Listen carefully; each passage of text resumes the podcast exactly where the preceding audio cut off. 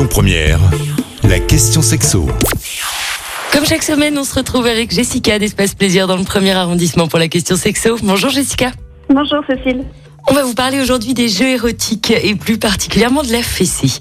Alors parmi les préliminaires ou pendant l'acte, elle est souvent fantasmée mais rarement osée. Visiblement, elle est encore vue comme un geste à la frontière de la violence et elle fait de nombreux débats. Jessica, est-ce que vous pouvez nous en dire un peu plus? Oui, effectivement, on parle beaucoup de, la fessée et autres petites punitions euh, pendant les moments intimes.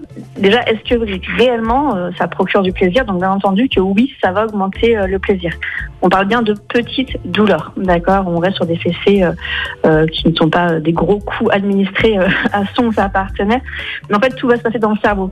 Donc, du coup, la douleur, en fait, va tout simplement activer de manière euh, assez importante euh, notre système attentionnel et ainsi, ça va accentuer le contraste sensoriel. Donc, du coup, ce qui est intéressant, c'est d'alterner des petites douleurs et les caresses pour mieux les ressentir et donc mieux les apprécier. Comment on installe ce jeu érotique dans le couple?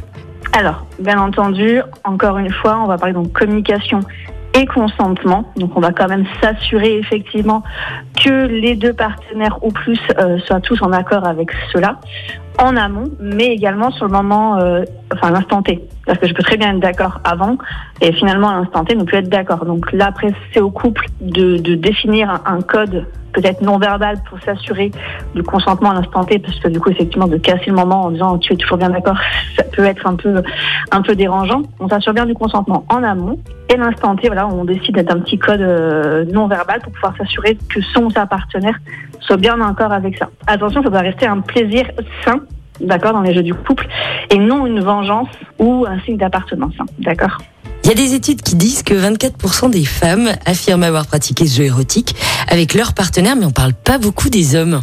Eh bien non, comme toujours, ça reste très tabou euh, pour, euh, pour ces messieurs.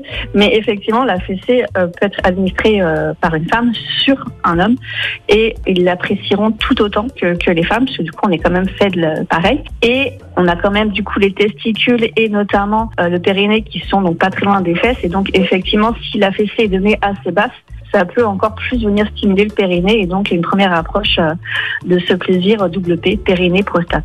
On vient de le voir, les amis, hein, qu'on la reçoit vous, qu'on la donne. L'idée est la même. Pour pratiquer la fessée, il faut être en accord avec son ou sa partenaire. On évite la surprise et on y va en douceur pour commencer.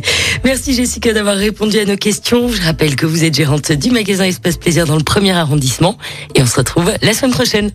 Merci, bonne journée. Retrouvez toutes les questions sexo sur lyonpremière.fr. Avec Espace Plaisir, votre love shop depuis plus de 10 ans à Lyon, 16 rue Constantine et sur espaceplaisir.fr. Écoutez votre radio Lyon Première en direct sur l'application Lyon Première, lyonpremière.fr et bien sûr à Lyon sur 90.2 FM et en DAB+. Lyon Première